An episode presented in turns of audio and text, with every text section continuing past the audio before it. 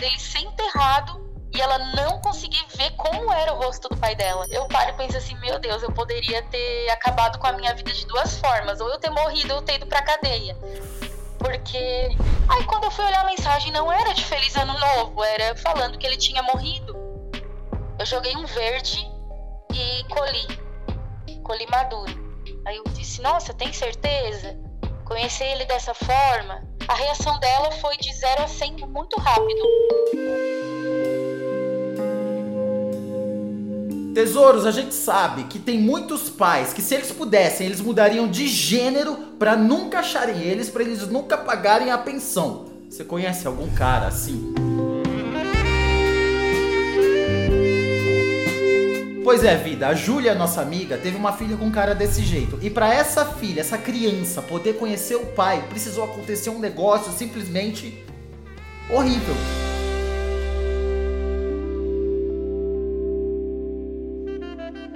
Júlia, quantos anos você tem?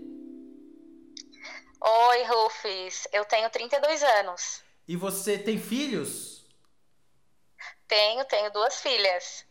Uhum. E a sua primeira filha, ela é de outro pai que não é o cara que tá casado com você. Isso, exatamente. E ela conhecia ele? Então, ela conheceu, mas foi de uma forma bem inusitada. Então, peraí, vamos é... começar do começo. Como é que foi isso? Você conheceu esse cara aí? Então, Rufus, ele foi o meu primeiro namorado da vida, assim, né? A gente se conheceu, eu tinha 14 anos. E então a gente começou a namorar, conheci ele na igreja, né? No, na, no grupo de jovens da igreja. É, é, eu era evangélica, ele também. Uhum. E ali a gente começou a namorar, né? Foi o primeiro homem da minha vida e tudo mais. A gente é, namorou, noivou, casamos, casamos bem novos. Eu tinha 16 e ele tinha 17 anos. Minha Nossa Senhora! Sim! é, porque, é porque assim, deixa eu, deixa eu explicar é, longe de mim julgar, mas vou, vou, expor a minha realidade, né? Uhum. Na religião que na religião que eu que eu frequentava, que eu era, é muito comum quando as meninas começam a namorar e o namoro vai se prolongando, passa ali de um ano mais ou menos, eles já começam a, meio que é, a a, a, julgar a gente para dentro do casamento, né? Porque ah, daqui a pouco vai ficar falada, vão achar que, que vocês já estão tendo relações sexuais uhum. então tem que casar. Eles, né, eles acabam fazendo, intuindo a gente a casar, a casar logo, assim. Uhum. Você então, casou então, virgem, então, né? Casou virgem. Então. Não foi o caso, né?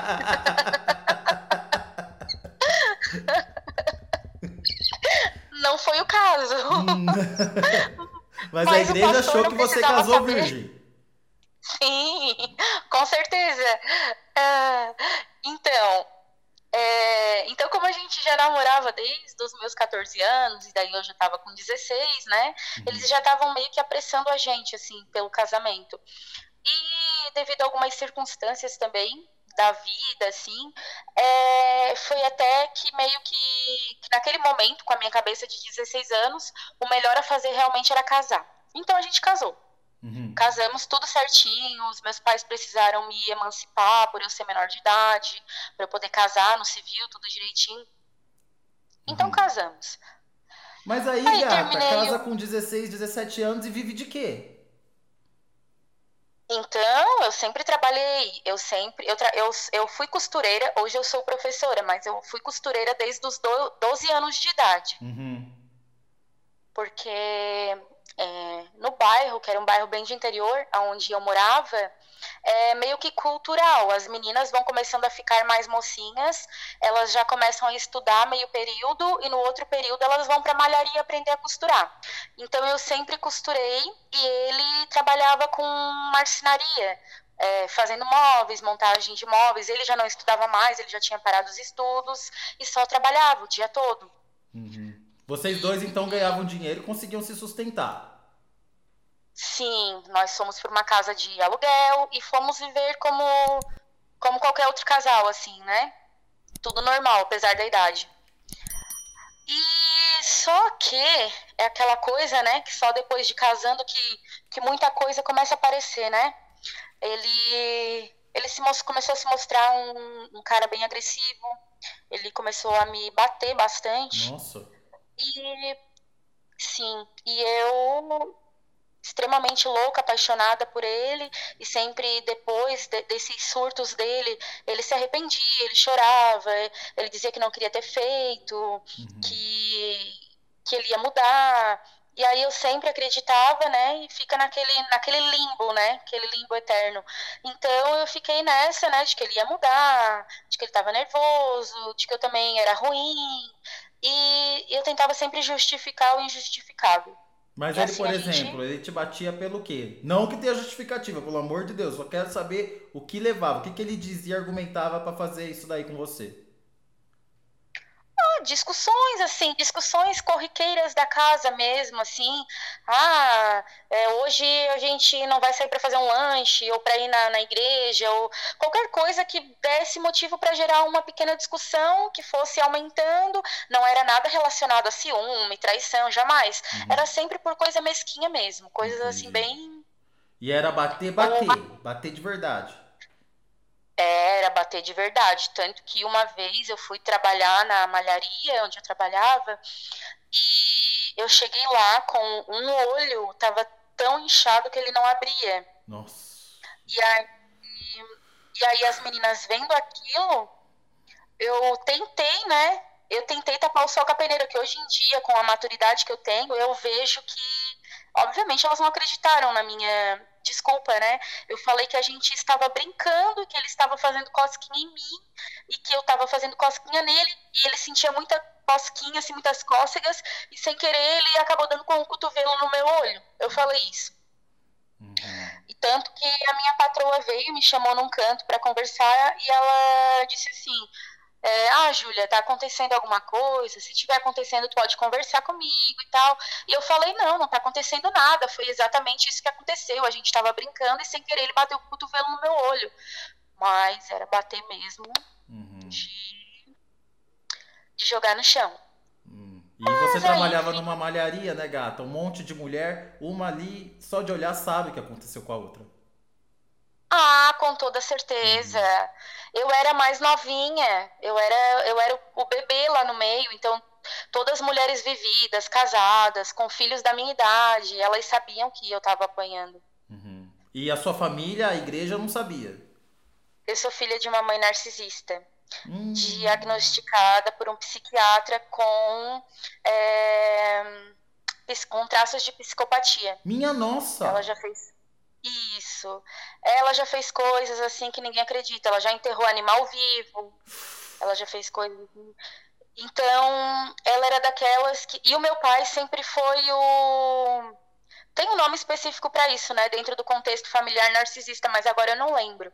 Mas o meu pai sempre foi aquela pessoa que ela manipulava, né? Uhum. Então, para tudo ele dizia amém, para tudo que ela fizesse. E a minha mãe me colocou para fora de casa com 14 anos. Ela jogou minhas coisas na rua e me mandou embora. E eu fui morar com uma irmã mais velha. Por isso que até eu falei lá no começo da história que que toda a situação fez com que eu achasse melhor realmente casar. Eu já não morava mais em casa. Uhum. Porque minha mãe já tinha me jogado para fora de casa. e meu pai não pôde fazer nada porque. É. E aí também você começou a acontecer essas coisas com esse cara. E você não sabia também que aquilo não era normal, porque você já vinha de um histórico de coisas esquisitas acontecendo na tua casa, né? Super, com certeza. E então, para mim, a minha mãe sempre foi uma pessoa que falava. O ditado da minha mãe era: ruim com ele, pior sem ele. Hum, uhum. Então, para mim, mas assim, hoje eu entendo que ela falava aquilo que era para eu não querer me separar, porque de certo ela pensava, né, se ela se separar, é uma bomba que vai querer vir voltar para dentro de casa. Então, ela que fique lá e assuma os BOs dela. E daí, um dia ele chegou para mim e falou, a gente, é, a gente, na verdade, a gente tinha se mudado de cidade, a gente foi morar na capital, aqui do estado onde eu moro, e a gente ficou um tempo lá, ele trabalhando. Eu tentei iniciar a minha faculdade, porque no meio disso tudo, uma coisa que eu nunca larguei foi meu estudo. Uhum. Então, eu tentei iniciar a minha faculdade, só que daí ele começou a colocar empecilhos e eu achei melhor naquele momento não, então não fazer a faculdade. E aí foi onde eu comecei a apanhar infinitamente mais, porque a gente estava morando longe, não tinha ninguém assim conhecido a quem eu pudesse recorrer, tava só eu e ele. E aí é, ele teve uma brilhante ideia naquele momento assim de da gente morando longe, ele sempre me batendo e sempre dizendo que ia mudar. Ele teve a brilhante ideia de que tudo isso acontecia porque a gente não tinha um filho que a gente precisava ter um filho, que um filho ia salvar o nosso relacionamento, uhum. ia trazer paz para nossa casa. Uhum.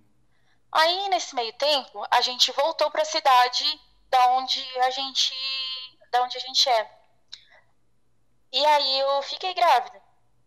Só que antes de eu ficar grávida, a gente estava trabalhando, fazendo um, uns extras, assim, uns bicos à noite, além do nosso serviço do, de, do nosso serviço não. Daí quando a gente voltou para nossa cidade, eu já não estava mais na malharia, né? Eu tinha pedido as contas para poder ir embora com ele para a capital. E aí a gente voltou para nossa cidade, eu desempregada. Ele nunca ficou desempregado porque o serviço dele sempre foi autônomo, serviço de marcenaria, mas sempre autônomo, então ele sempre tinha serviço. Mas a gente começou a fazer uns extras à noite num restaurante assim, era um, é um restaurante bar, assim, bem, bem tradicional na nossa cidade, bem, bem famosinho na nossa cidade. E, e daí, nesse, nesse restaurante, eu era bartender, ele era garçom, e aí entra uma terceira pessoa, que ela era trabalhava no caixa, que veio a ser a amante dele. Hum o que, que aconteceu então.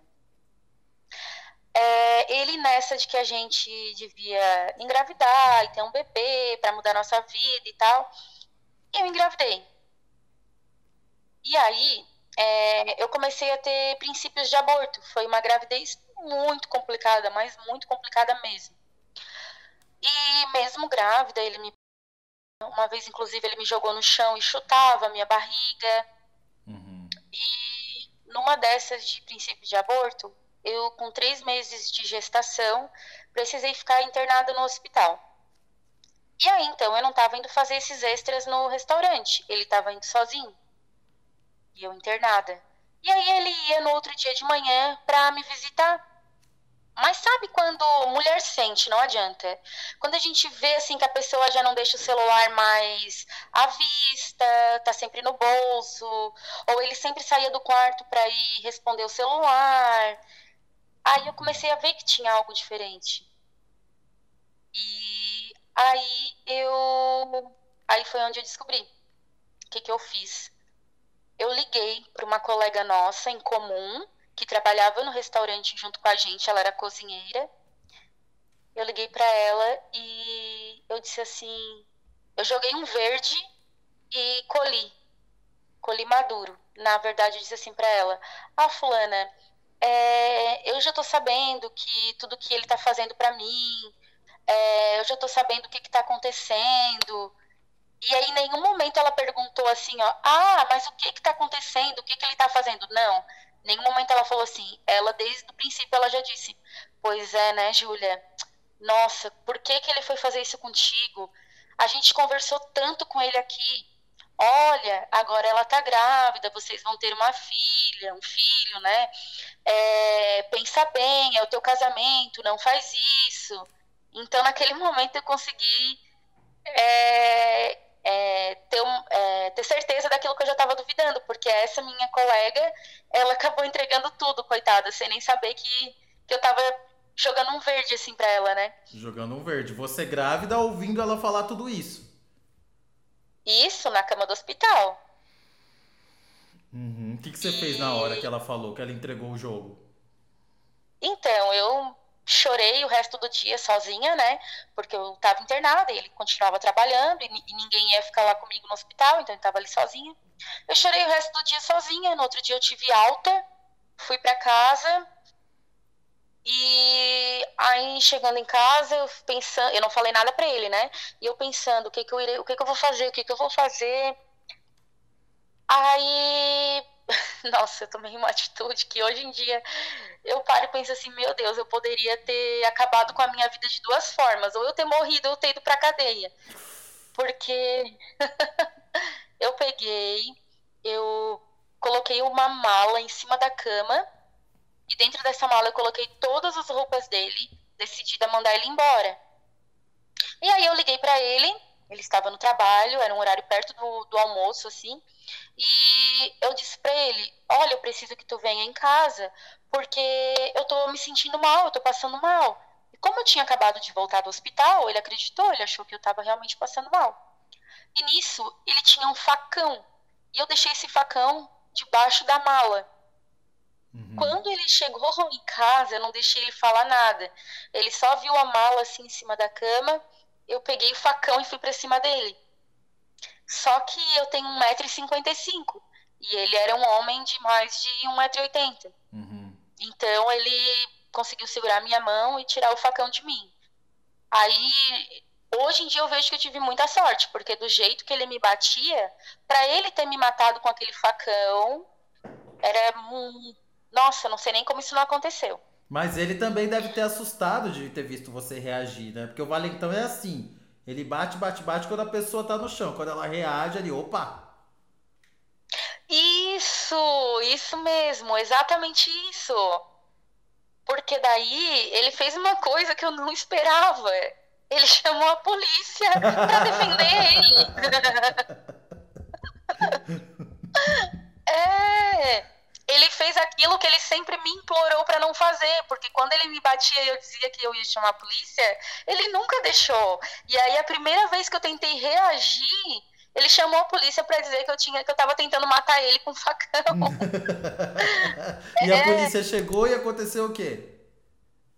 A polícia chegou, eu expliquei a situação, eles viram a minha cara de doente, porque eu tinha saído do hospital há menos de 24 horas, é, entenderam toda a situação, né? E disseram para ele sair da casa. Inclusive, ele, ele saiu e eles foram escoltando ele para garantir que ele não ia voltar. Olha só, mas você contou para a polícia que ele te batia? Contei toda a situação para a polícia, toda a situação. Contou que ele te batia, então, o passado. Contei, aham. Uhum. Só que com relação a isso a polícia não fez nada, porque, né, como era passado, eu não tinha nenhuma marca naquele momento. Então, na verdade, eles só escoltaram ele para ter certeza de que ele não ia esperar eles saírem e voltar. Eles não, mas mesmo assim, até, né, né? Os policiais agiram pela lei. Todo mundo fica falando mal de policial, mas olha, esses policiais foram super honestos, super legais. Eles perceberam que quem estava em perigo, na verdade, era você, que você estava num ato de desespero e falaram pro cara, show. Exatamente. Exatamente. Eles tiraram ele de casa, inclusive, né, foram escoltando para ter certeza de que ele não, que pelo menos naquele momento, com os ânimos alterados, ele não ia voltar. Uhum. E, e daí foi isso. Dali a gente já não reatou mais. Ele assumiu a amante. E tem um detalhe nessa história, Rufus, que na época eu estava com 18 anos e ele estava com 19 e a amante dele tinha uns 36, mais ou menos. Meu Deus! É. Ela tinha um filho quase da nossa idade. Ela tinha um filho, acho que de uns 14 anos, mais ou menos. E mas o que, que o pessoal, assim, as mulheres mais experientes falavam para mim? Que ele se encantou, porque ele foi criado num rigor muito grande. Tanto que ele foi assistir televisão depois que ele me conheceu porque na casa dele não tinha nem televisão, porque era pecado, né? Uhum. Então, ele sempre foi muito preso, assim. Então, eu, eu fui a primeira mulher dele, ele foi meu primeiro homem. A, nós, nós éramos muito bobinhos, assim. Então, quando ele, assim, teve uma mulher experiente, vivida, é, ele se encantou, né? Uhum. E, e aí e aí ele assumiu ela, assim, e, e, ficou morando com ela, e cuidando do filho dela, que, já, que tinha praticamente a idade dele. Uhum. E ela me, me ligava, ela me incomodava um monte, ela dizia que, ah, Deixa eu falar uma coisa antes que eu esqueça. Nesse meio tempo, eu fui internada no hospital de novo, porque eu passei a gravidez inteira sendo internada. Hum. E numa, numa dessas internações, ele foi lá me visitar, porque até então, no começo, ele, te, ele tentava voltar para mim, mas eu não queria mais, porque eu coloquei na minha cabeça que ia ser sempre daquela forma e que eu, na minha cabeça, eu pensava assim, ó, antes eu só apanhava daqui para frente eu vou apanhar e ser traída. E eu não quero que, que a minha filha que vai nascer cresça vendo isso. Então eu tomei a iniciativa de não, não voltar mais. E como eu sofri, como eu sofri, porque mesmo com tudo isso eu, eu continuei amando ele por uns, acho que uns cinco anos, mais ou menos. Hum, você gostava dele ainda, você pensava nele? Com toda certeza. E e aí, numa dessas minhas internações, ele foi lá me visitar e tal. E aí ele pegou e eu falei para ele, olha, eu tô muito enjoada, eu tava bem na fase de enjoar assim na gestação. Eu tô muito enjoada, eu não consigo mais comer a comida do hospital. Aí ele pegou e disse assim: "Não, não se preocupa, que na visita do final do dia, finalzinho da tarde, eu venho te visitar de novo, de novo e eu trago comida de fora para ti, vou trazer um x salada, eu trago um lanche, enfim. E aí eu não comi, passou o horário da comida, eu não peguei a comida porque eu fiquei esperando ele. E aí acabou o horário da visita e nada dele chegar. Aí eu liguei para ele. E eu vi que ela estava do lado quando ele atendeu, porque eu escutava ela rindo, debochando. Aí ele, de certo, para se aparecer para ela, assim, né? Ele pegou e falou: Te enxerga. Eu não vou ir no hospital levar comida para ti. Eu tô saindo para jantar com a fulana. Até parece que eu vou levar comida para ti, eu tô saindo para jantar com ela. Aí foram passando os meses, né, da minha gestação, ele tentou voltar, eu não quis mais, ele caiu nas drogas. Aí ele falava para todo mundo que a culpa era minha, porque eu, eu não queria voltar para ele, então automaticamente eu tava afastando ele da filha que eu tava esperando e, e continuou com ela. Ele queria voltar para mim, mas em nenhum momento ele largou ela e mostrou esse esforço em realmente voltar para mim. Ele só ia, tipo assim, eu só vou largar ela a hora que a gente voltar. Então ele continuou com ela. A minha filha nasceu. Ela ficou grávida dele. Ou seja, a minha filha e o filho dela, eles têm menos de um ano de diferença. Uhum. Ela ficou, ficou grávida. Eles continuaram vivendo juntos. Ele nunca pagou pensão. Nisso saiu nosso saiu a nossa separação, que naquela época, porque fazem 14 anos, Naquela época, é, hoje em dia tem o, o, negócio de que se uma das partes não quiser assinar o divórcio, o juiz assina, né? É o tal do, do litígio. Naquela época não tinha, ele tinha que assinar. Só que como ele não pagava pensão e estava na justiça, ele nunca ia assinar, porque ele sabia que se ele fosse lá no fórum e tudo mais para assinar, ele já ia sair de lá algemado para cadeia, porque ele não, literalmente, ele nunca pagou pensão. Uhum. E devia ser uma pensão então, milionária, né? Como assim, milionária? Muito dinheiro você devia estar tá requisitando dele. 300 reais. Nossa, não, se fosse 300 reais eu tava feliz até. Era bem, eu acredito que era bem menos. Uhum. Era bem menos. Pra época era até menos. Nossa. Então, é, chegou um ponto que eu falava assim para ele: Olha, Fulano, se tu não tem o dinheiro para pagar, tudo bem. Mas vai ver a menina, porque ela pergunta pelo pai dela. Porque daí começou a época da escolinha e ela sentia falta, assim, de dar o presentinho pro pai no dia dos pais e tudo mais. Eu, assim, vai ver ela. Se tu não tem dinheiro para pensão, não tem problema. Mas vê a menina. Ela, ela, ela quer saber quem é o pai dela, ela quer conviver contigo. Mas ela nunca e... viu o pai? Não. Hum, não. Uhum. E aí. E aí, e ele sempre fugindo da menina. Mas o que, que ele respondia quando você falava isso? Vai ver ela, pelo menos. Ah, teve uma, uma vez que ele disse: Ah, eu não vejo ela porque a fulaninha, que agora era a, a esposa presente de Deus, né? Uhum. Agora já era a esposa. É, é, no final da situação, eles já estavam eles tiveram três filhos. Aí nesse, é, nesse meio tempo, eu acredito que eles estavam com dois filhos. É, ah, ela já falou que se eu te procurar para ver a menina, ela vai embora e nunca, deixa, nunca mais deixa eu ver os filhos que eu tenho com ela, e bem ou mal, eu sou apegado nos meninos, porque daí os meninos ele criava, né, uhum. com ela.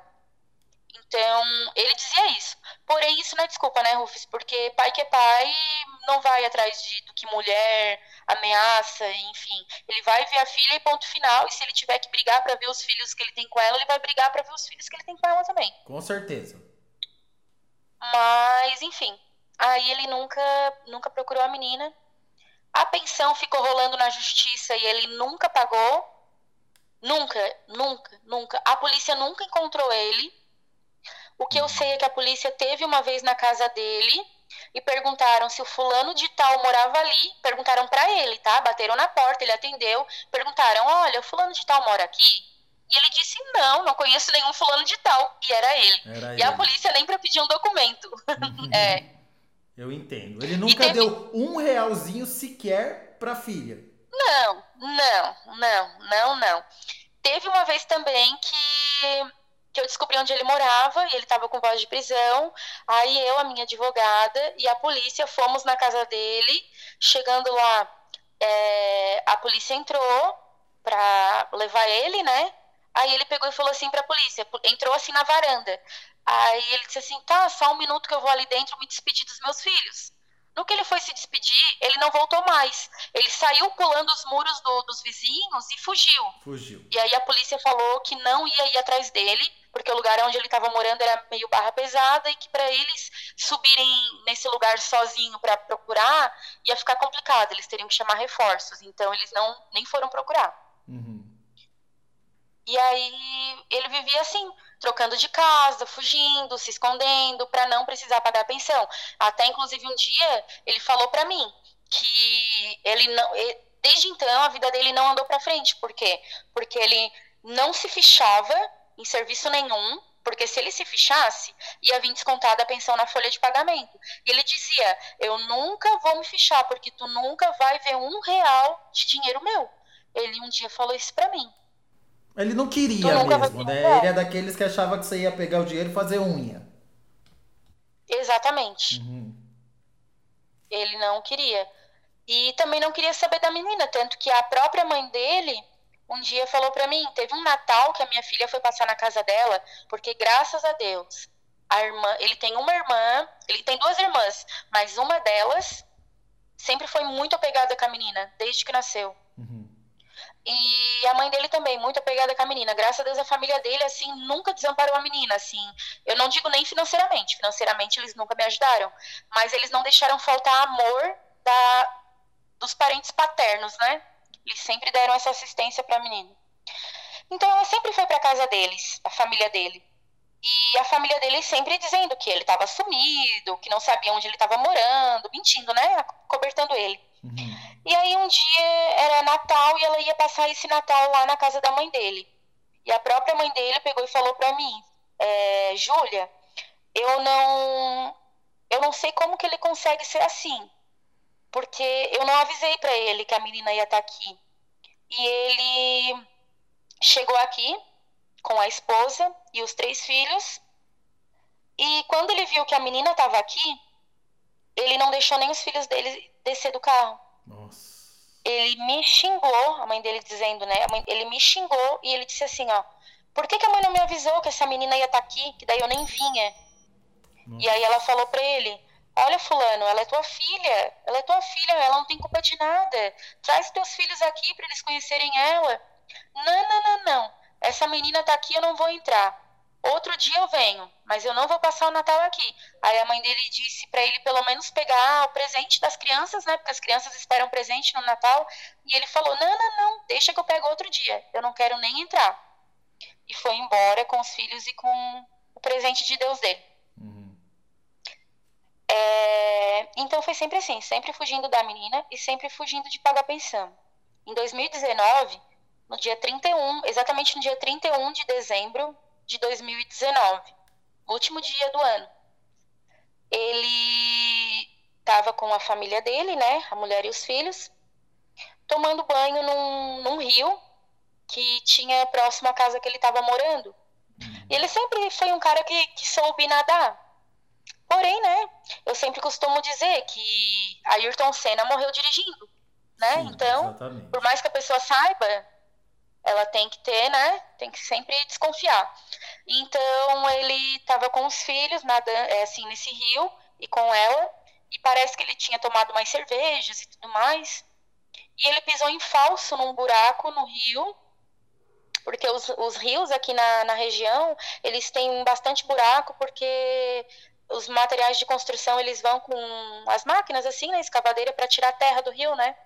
Então, tinha um buraco e ele pisou em falso e foi pro fundo. Ele estava com o filho nas em cima das costas dele. E aí a mulher dele conseguiu puxar o filho pelos cabelos e ele foi pro fundo e não conseguiu voltar. Quando ele voltou, já tinha dado uma congestão porque ele tinha bebido e o, chamaram os bombeiros, tentaram reanimar, mas deu parada cardíaca e ele faleceu. Uhum. Faleceu Morreu no auge afogado. dos seus. Morreu afogado, uhum. no auge dos seus 30 anos. E aí a irmã dele me mandou mensagem, né, pra... A irmã dele me mandou mensagem, Rufus, foi no, na... já no dia primeiro de madrugada. Eu até fui olhar a mensagem e eu achei que era uma mensagem desejando feliz ano novo, porque ela sempre mandava, a gente sempre teve uma boa relação. Aí quando eu fui olhar a mensagem, não era de feliz ano novo, era falando que ele tinha morrido. Aí é, eu conversei com o até então meu marido, né? E para como a gente ia contar para minha filha. Aí eu contei para ela, ela chorou bastante e ela falou para mim, mãe, eu quero muito ir ver ele. Aí eu disse, nossa, tem certeza? Conhecer ele dessa forma? Ela assim, sim, eu quero muito ver ele. Ela tinha quantos anos, sua menina? Na época, na época ela estava com 10 anos. 10 anos. E até então ela nunca tinha visto o pai, apesar de morar na mesma cidade. Exatamente. Ele estava sempre fugindo eu nunca consegui nem esbarrar com ele. E olha que não é uma cidade grande. Eu nunca consegui esbarrar com ele. Ele estava sempre, realmente ele vivia fugindo. Ele pegava, ele ia morar naquelas casas assim, ó, no meio do mato, no, bem no, interiorzão, assim, para nunca ser encontrado, uhum. para não pagar pensão. Uhum. E daí, tá, ela falou que queria ver o pai dela e tal. E aí eu levei. Eu levei, chegando lá a esposa dele, né, a amante que agora era então o presente de Deus, estava sentada numa cadeira do lado do caixão. A minha filha chegou, fez carinho no rosto dele, rezou por ele, Nossa. chorou bastante. Depois foi lá, abraçou a avó, abraçou a tia, porque ela tem bastante contato, né? E depois ela disse assim: Deu, mãe, a gente já pode ir embora. E ali ela parou de chorar, como se nada tivesse acontecido. Aí, eu conversei até com uma colega minha que é psicóloga, para meio que sondar ela, assim, não fazer uma consulta, mas meio que conversar com ela, assim, sondando, porque eu fiquei preocupada. Eu assim, nossa, a reação dela foi de 0 a 100 muito rápido. Ela chorou muito, ela fez carinho nele e do nada ela limpou as lágrimas e disse: Deu, mãe, podemos ir embora. E não chorou mais. Então eu achei assim que ela fosse ficar aguardando aquilo ali, que fosse fazer mal para ela e tal. Aí essa minha colega conversou com ela e tal. E a minha colega disse assim: não, não se preocupa, ela não está sofrendo por isso. Ela chorou muito porque ela ficou com medo dele ser enterrado e ela não conseguia ver como era o rosto do pai dela. Ela tinha curiosidade, ela não está chorando de dor porque perdeu um ente querido. Ela tinha a curiosidade de saber como era o pai dela. E essa foi a, un... a última oportunidade dela de ver. Depois desse dia, ela nunca mais, né? Poderia ver como era o pai dela de verdade, porque ela via por fotos, porque eu eu sempre mantive guardada algumas fotos nossa, inclusive, da gente abraçado, da gente sorrindo, porque eu queria, eu sempre quis mostrar para ela de que a gente teve momentos felizes. Eu, não, eu nunca quis pintar um monstro para ela, uhum. né? Eu é, a gente viveu momentos felizes. Então ela sabia por fotos como ele era. E naquele momento ela conheceu ele é, pessoalmente, dentro do caixão. A sua filha conheceu o pai dela dentro do caixão. Ela conheceu ele assim. Exatamente. Ela conheceu o pai dela no dia do enterro dele. E como que o presente de Deus, aqui era amante, depois virou oficial e começou a infernizar a tua vida e não queria que a sua filha tivesse contato com os filhos dela, que por acaso são irmãos, como que ela reagiu? Ela não teve reação nenhuma. Ela fez que nada era nada, ali ela estava, ali ela continuou. Eu também não, não, não, não, não, não, toquei no assunto, né? Até porque era um dia que não era para isso, né? Então eu fui ali com a minha filha e tal, fui muito bem acolhida pela família dele, porque até lá, até hoje a mãe dele fala para os outros, ah, minha nora isso, minha nora aquilo, a irmã dele também fala, ah, minha cunhada isso, minha cunhada aquilo. Então a gente não se falou, a minha filha estava ali e eu vou ser honesta, Rufus, eu sei que a gente tem que perdoar, a gente tem todas essas frases motivacionais e bonitas que a gente tem que usar, hum, mas odeio. eu queria eu, eu também. Eu queria muito que um dia, né, apesar de que eu acredito que isso não vai existir, porque se uma pessoa que teve coragem de rir da, da, da mulher, do cara, grávida, no hospital, quase perdendo a filha, passando fome, eu acredito que ela não tem escrúpulo nenhum. Mas eu queria muito que um dia ela deitasse a cabeça dela no travesseiro e ela lembrasse da cena da minha filha fazendo carinho no rosto do pai dela dentro de um caixão. Porque ele teve muita culpa. É, mas ela também teve culpa, porque ela era uma mulher feita. Hoje eu tenho, eu tenho 32 anos. E a maturidade que eu tenho hoje não é da menina de 18 anos que eu era 14 anos atrás. Uhum. E ele também era um menino. Ele tinha 19 anos quando a gente se conheceu. Quando a gente se conheceu, não, quando ele conheceu ela, desculpa. Então, eu queria muito que ela visse o que que ela, o que ela tirou da minha filha, né? uhum. né? É, não que ela tirou de mim, porque a gente dá a volta por cima, a gente se recompõe, tanto que ele me deixou sem nada, ele me deixou sem casa, ele me deixou sem o carro, ele me deixou sem móveis, ele me deixou sem nada. Eu fiquei só com a minha filha. Eu aluguei uma casa, eu fui me reerguendo, eu comprei a minha casa própria, eu me formei em três graduações, hoje eu faço o meu mestrado. Cara. É, é eu tenho uma, eu tenho uma boa profissão. Eu criei a minha filha, e, e ele, ele não. A vida dele não andou para frente. Ele morava de aluguel de um lado para o outro, passando necessidade que eu, que eu sabia, assim, da própria família dele falar que tinha que ajudar com cesta básica, senão as crianças passavam fome. Porque daí ela não podia trabalhar fora, porque eram três filhos para cuidar. Uhum. Só ele trabalhando não estava dando conta, porque daí ele acabou se viciando em Uhum. Tinha dias que ele ficava sumido de casa, voltava assim, é, louco, porque estava usando esses três, quatro dias direto. E enquanto ele estava fazendo isso, eu estava reerguendo a minha vida. E deu tudo certo, com a graça de Deus eu consegui reerguer a minha vida.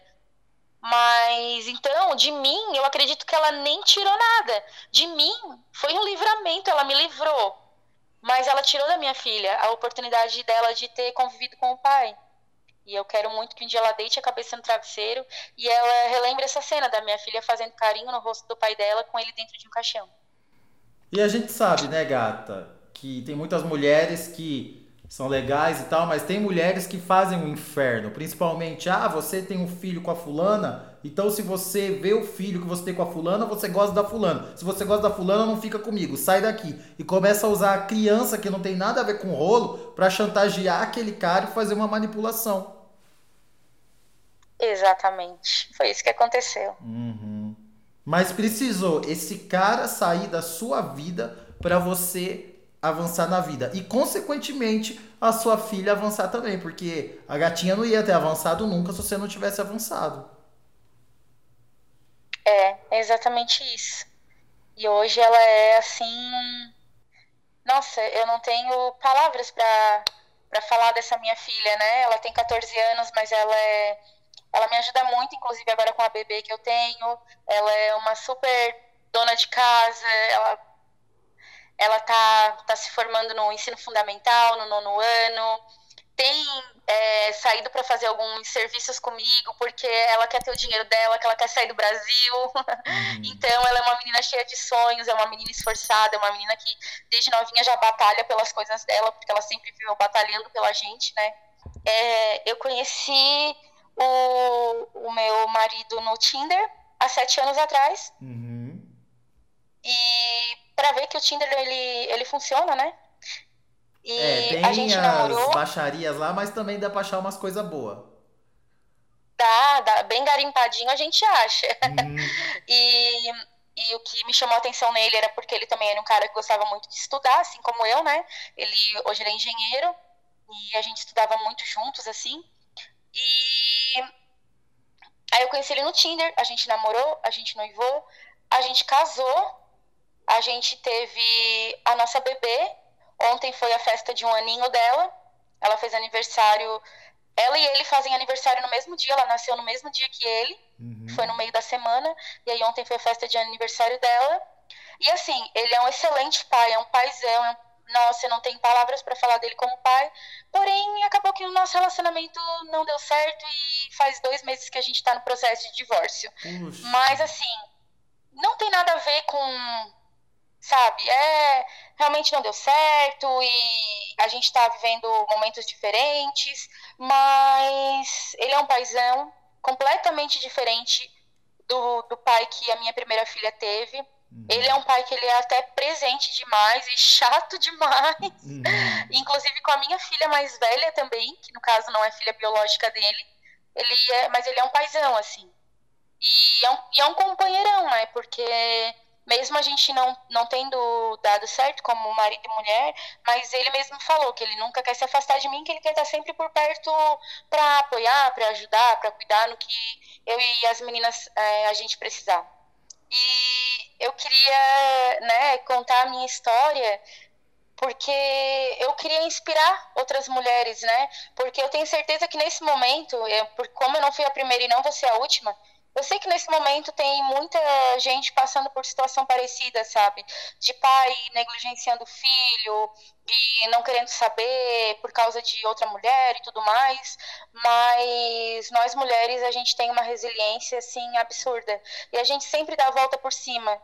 E, e no final, eu acredito que a lei da, do, da semeadura, ela é muito certa, sabe?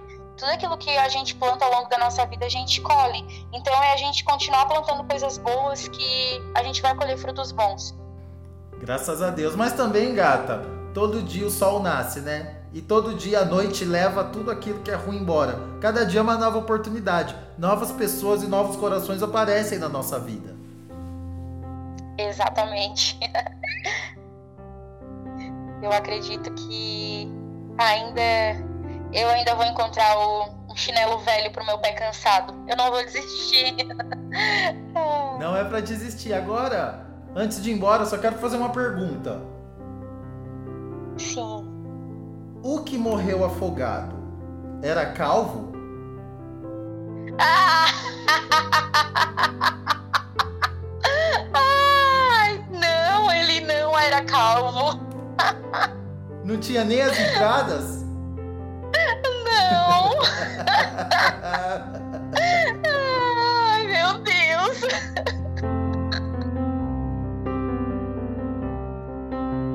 E o teu programa, Rufus, eu acredito que ele é, nossa, ele é muito necessário, de verdade, porque abre tanto o olho da gente para tanta coisa que às vezes pra gente é tão natural e aí a gente escuta outra pessoa passando aquilo que a gente está passando e a gente já teve situações que eu escutei assim, nossa, que mulher burra, com todo, né? É. Não querendo, não querendo julgar, mas a gente julgando, né? Daí depois eu parei e pensei, nossa, já fiz isso, igual. fui burra. Nossa! Então ele serve muito de alerta pra gente. Nossa, teu programa é utilidade pública. Obrigado, gata, de coração pelas palavras e por compartilhar essa história que eu tenho certeza que vai inspirar as pessoas que estão assistindo o nosso canal. Ó, tem 130 mil inscritos, muita gente é fofoqueira, mas é fofoqueira discreta. Exatamente. A gente não fofoca, a gente compartilha informação.